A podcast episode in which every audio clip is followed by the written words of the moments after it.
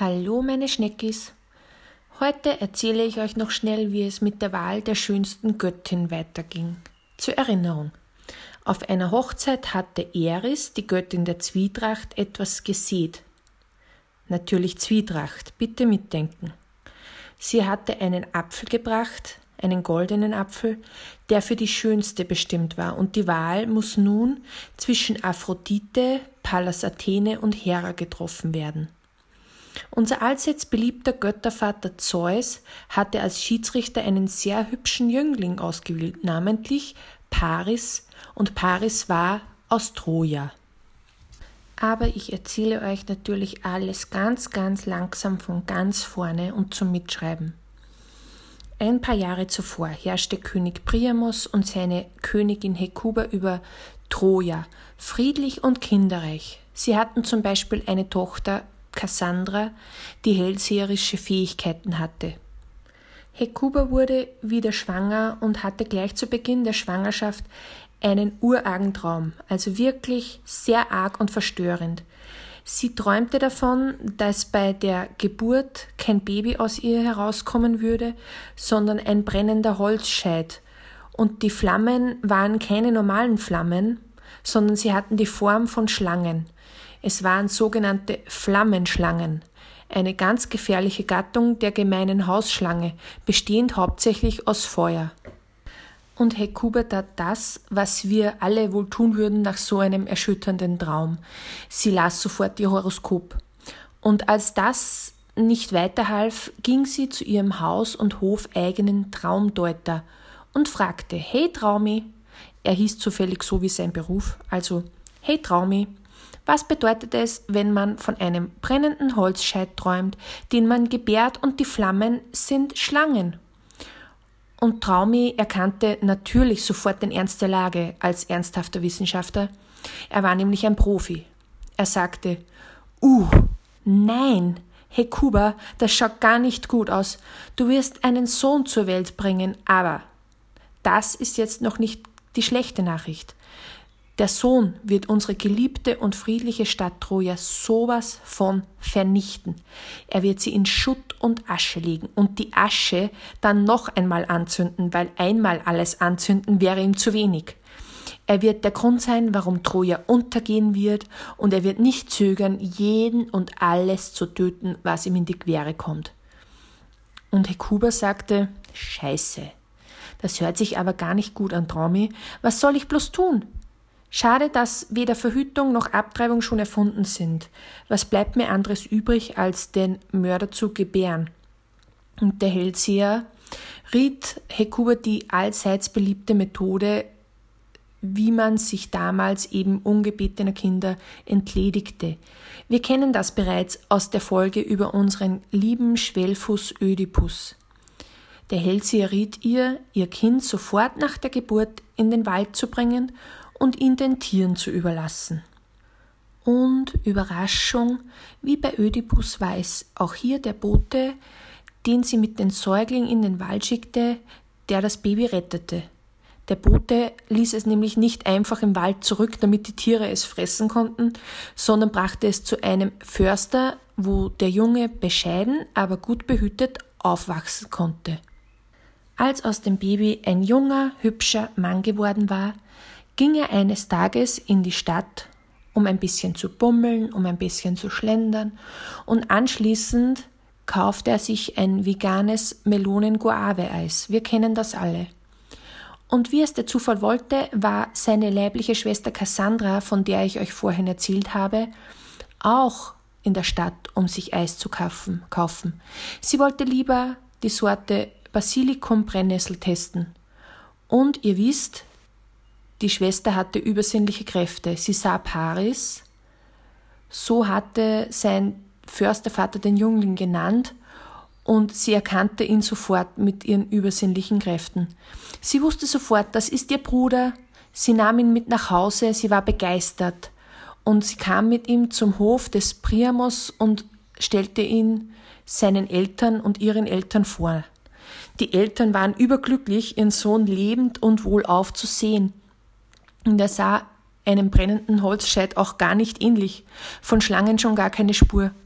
Seine Mutter Hekuba liebte ihn vom ersten Moment an und wischte ihre Bedenken einfach weg.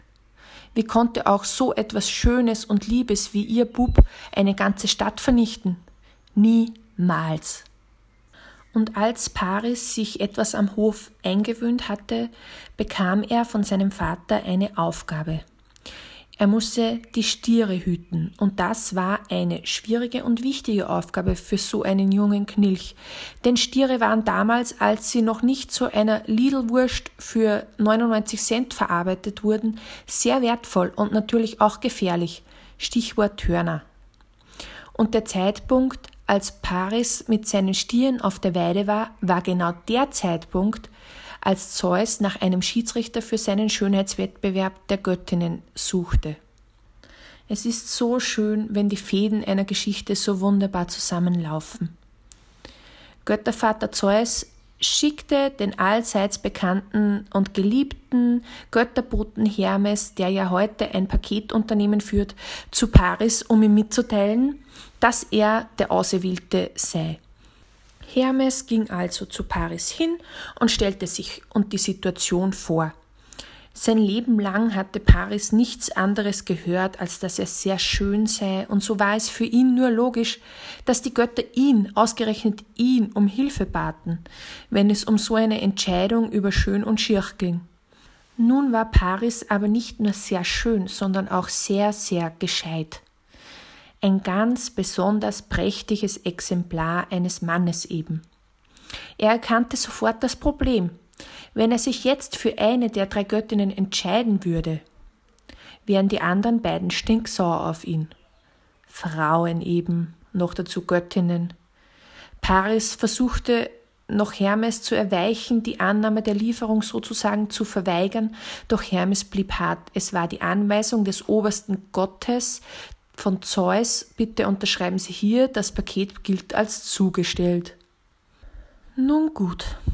Paris versuchte also das Beste aus dieser schwierigen, kniffligen Aufgabe zu machen und ließ alle drei zur Auswahl stehenden Göttin bei sich antanzen. Er genoss die Situation auch ein wenig. Er machte ein richtiges Casting daraus. Zuerst kam Hera, die Göttin der Ehe, die mütterliche Göttin. Sie ging gleich richtig forsch an die Sache ran, weil sie wollte den Titel unbedingt gewinnen. Sie ging zu Paris hin, sie streichelte ihn lieb, fast mütterlich über den Kopf und sagte Paris, du süße Maus, wenn du mich wählst, dann mache ich dich zum reichsten Mann der Welt. Paris war dieser Bestechung nicht abgeneigt und ließ aber trotzdem, weil er schon ahnte, es könnte ja noch besser kommen, die nächste Göttin zu sich kommen und das war Pallas Athene, die Göttin der Klugheit und des Krieges. Und Pallas Athene hatte sofort durchschaut, dass Hera nicht ganz fair spielte. Sie war ja die Göttin der Klugheit.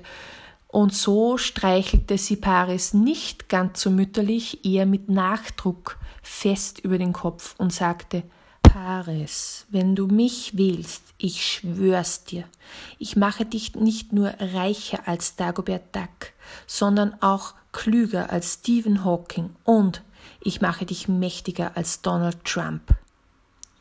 Paris war komplett geplättet, aber er war jetzt auch gierig geworden. Er verlangte nur, um sicher zu gehen, nach der dritten Göttin Aphrodite. Sie war diejenige, die für die Liebe zuständig war. Aphrodite kam rein, sie streichelte Paris nicht über den Kopf, denn so ist Liebe nicht. Liebe setzt sich dir gegenüber, sie lächelt dich an und sagte, Paris, du bist so, wie du bist, perfekt. Ja, meine lieben Zuhörer und Zuhörerinnen, das ist echte Liebe. Aphrodite hatte es schon sehr gut drauf, etwas so Großes, Ungreifbares auf den Punkt zu bringen. Aber bevor ich ins Schwärmen gerate, erzähle ich euch, wie Paris, dieser junge, dumme Mensch, darauf reagiert hat. Er sagte nämlich, na ja, Aphrodite, wenn du nichts rüberwachsen lässt, kein Money, keine Macht, nicht mal einen lieben Kopfstreichler, dann muss ich dich wohl aus den Rennen werfen. Aphrodite lächelte ein bisschen müde, aber auch weise und sagte, Paris, ich werde dich nicht ändern, du bist wie gesagt perfekt, aber ich werde dir etwas geben, nämlich die schönste Frau der Welt. Und in Paris arbeitete es, es rotierte. Er hatte Geld, er war ja der Prinz von Troja, und er hatte Macht, weil er war ja der Prinz von Troja. Aber eine sehr, sehr schöne Frau an seiner Seite fand er eigentlich mehr als angemessen, die fehlte ihm noch. Und mit seiner Schönheit hatte er auch nur die schönste Frau der Erde verdient. Paris nahm also kurzerhand den goldenen Apfel, gab ihn Aphrodite, die damit offiziell die schönste Göttin war, allerdings mit der Bedingung, dass er dafür die schönste Frau erhalten sollte. Und er hatte nun auf jeden Fall eine göttliche Freundin mehr. Aber auch zwei sehr mächtige göttliche Feindinnen gegen sich. Und bei aller Liebe zu Aphrodite, aber schlimmere Feindinnen hätte sich Paris gar nicht aussuchen können können. Pallas Athene, die Göttin des Krieges, und Hera, die als Frau von Zeus ohnehin schon verbittert genug war. Der Zorn der beiden war Paris auf ewig sicher. Aber Paris war nur noch gespannt auf die eine, die schönste Frau, seine schönste Frau. Er ging am nächsten Tag wieder auf ein Eis. Dieses Mal war es ganz klassisch Katzenfuttergeschmack mit Rosinen und er betrachtete die Mädchen, die an ihm vorbeischlenderten. Und bei jeder dachte er sich, ja, die ist ziemlich schön, wunderschön, aber es könnte schon sein, dass es irgendwo noch eine schönere gibt. Woher weiß ich? Wann ist es die schönste? Die Zeit verging, verging zuerst ein Nachmittag, dann Tage, dann eine Woche, dann mehrere Wochen und immer wieder sah Paris schöne Frauen, aber nie die schönste. Ein Gedanke stieg in ihm auf. Könnte es sein, dass er einfach beim Stierebewachen eingeschlafen war auf der Weide und das mit diesem ganzen Schönheitswettbewerb einfach nur geträumt hatte? Und je mehr Tage vergingen, desto sicherer war er, dass es so sein musste. Er hatte alles geträumt. Er hatte diesen ganzen Unfug mit den drei Göttinnen, dem goldenen Apfel und dem Versprechen, dass er die schönste Frau bekommen würde, geträumt. Und so lebte Paris weiter sein Leben, sah sich in den Spiegel, bewunderte sich selbst, postete ein paar Selfies auf Instagram und hütete seine Stiere. Irgendwann fand aber auch sein Vater König Priamos, dass aus Paris jetzt ein echter Mann werden musste. Ein echter Mann. Ihr wisst schon, echte Männer. Das sind die mit der Grundzerrei, den Muskeln und dem Bier. Paris sollte in die Welt hinausziehen und Erfahrungen sammeln. Und wie es nun mal ist bei den oberen 10.000, Paris war immerhin ein Königssohn, besorgte ihm der Vater einen kleinen, feinen, gemütlichen Job als Beamter, wo er zwar sehr viel verdiente, aber dafür umso weniger arbeiten musste. Im Grunde ging es nur darum, zu verreisen, quasi Urlaub zu machen, ein paar Kontakte pflegen, Hände schütteln, in Kameras lächeln, wichtig sein, so etwas und Paris nahm diesen Job natürlich dankend an und kam eines Tages im Rahmen seiner unglaublich wichtigen internationalen Tätigkeit nach Griechenland, in die Stadt Lakedaimon, dem späteren Sparta, und dort besuchte er König Menelaios. Wisst ihr noch, in der letzten Folge habe ich euch von ihm erzählt. Er war jener, der nach einem Wettbewerb die schöne Königstochter Helena zur Frau nehmen durfte. Und Paris traf auf Helena und Helena traf auf Paris. Und wie es unter schönen Menschen nun mal ist, sie spüren sofort, sie sind etwas Besseres als all die anderen, sie gehören zusammen. Alles andere wäre eine wahre Verschwendung von Ästhetik. Paris wusste sofort, wie es sich anfühlte, die schönste Frau auf Erden im Arm zu halten. Er hatte keinen Zweifel mehr, dass es irgendwo da draußen noch eine schönere geben konnte. Und bei Helena half Aphrodite von oben halt noch ein bisschen nach. Ihr Sohn war nämlich der kleine Eros. Ihr kennt ihn wahrscheinlich besser unter dem Namen Amor. Und Aphrodite schoss einen der Liebespfeile von Amor auf Helena. Helena verliebte sich unsterblich in Paris und wollte nichts anderes mehr in ihrem Leben als mit ihm zusammen sein. So schnell konnte ihr Vater gar nicht schauen, war Helena auf dem Schiff von Paris und die beiden fuhren gen Horizont in Richtung Troja. So, meine Schneckis, das wäre jetzt ein sehr schönes und romantisches Ende dieser durchaus lieblichen Liebesgeschichte. Nur sind wir hier nicht bei der kleinen süßen Märchenstunde für jedermann, sondern wir sind hier bei mythische Mythen und sagenhafte Sagen, die sich nun mal den harten Tatsachen stellen. Da müsst ihr jetzt durch. Tatsache ist nämlich, dass ich euch in der letzten Folge auch erzählt habe, dass die Männer, die sich um Helena beworben hatten, einen Schwur leisten mussten. Ihr wisst schon, wir alle, wie wir hier dastehen und um die Hand der Helena angehalten haben, wir alle schwören, dass wer auch immer die Helena zur Frau bekommt, wir auf gar keinen Fall ihn attackieren werden, sondern im Gegenteil, wir werden ihn beschützen, und sollte irgendjemand ihn je attackieren oder ihm die Helena wegnehmen, so werden wir, und das schwören wir, ihm zur Hilfe eilen und ihm helfen.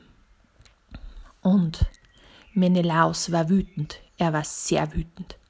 Für ihn war das ganz klar ein Raub, der Raub der Helena. Und er wurde immer wütender. Seine Helena war weg und er schwor bittere Rache. Er schickte seine königlichen Boten aus, um die Mitbewerber von damals einzusammeln und sie an ihren Schwur zu erinnern. Und er schmiedete einen brutalen Plan. Das war nicht nur ein Plan eines betrogenen und belogenen Ehemannes, das war der Plan zur Vernichtung Trojas. Wow! Der Trojanische Krieg stand unmittelbar bevor. Falls ihr jetzt Gänsehaut habt, ist das berechtigt.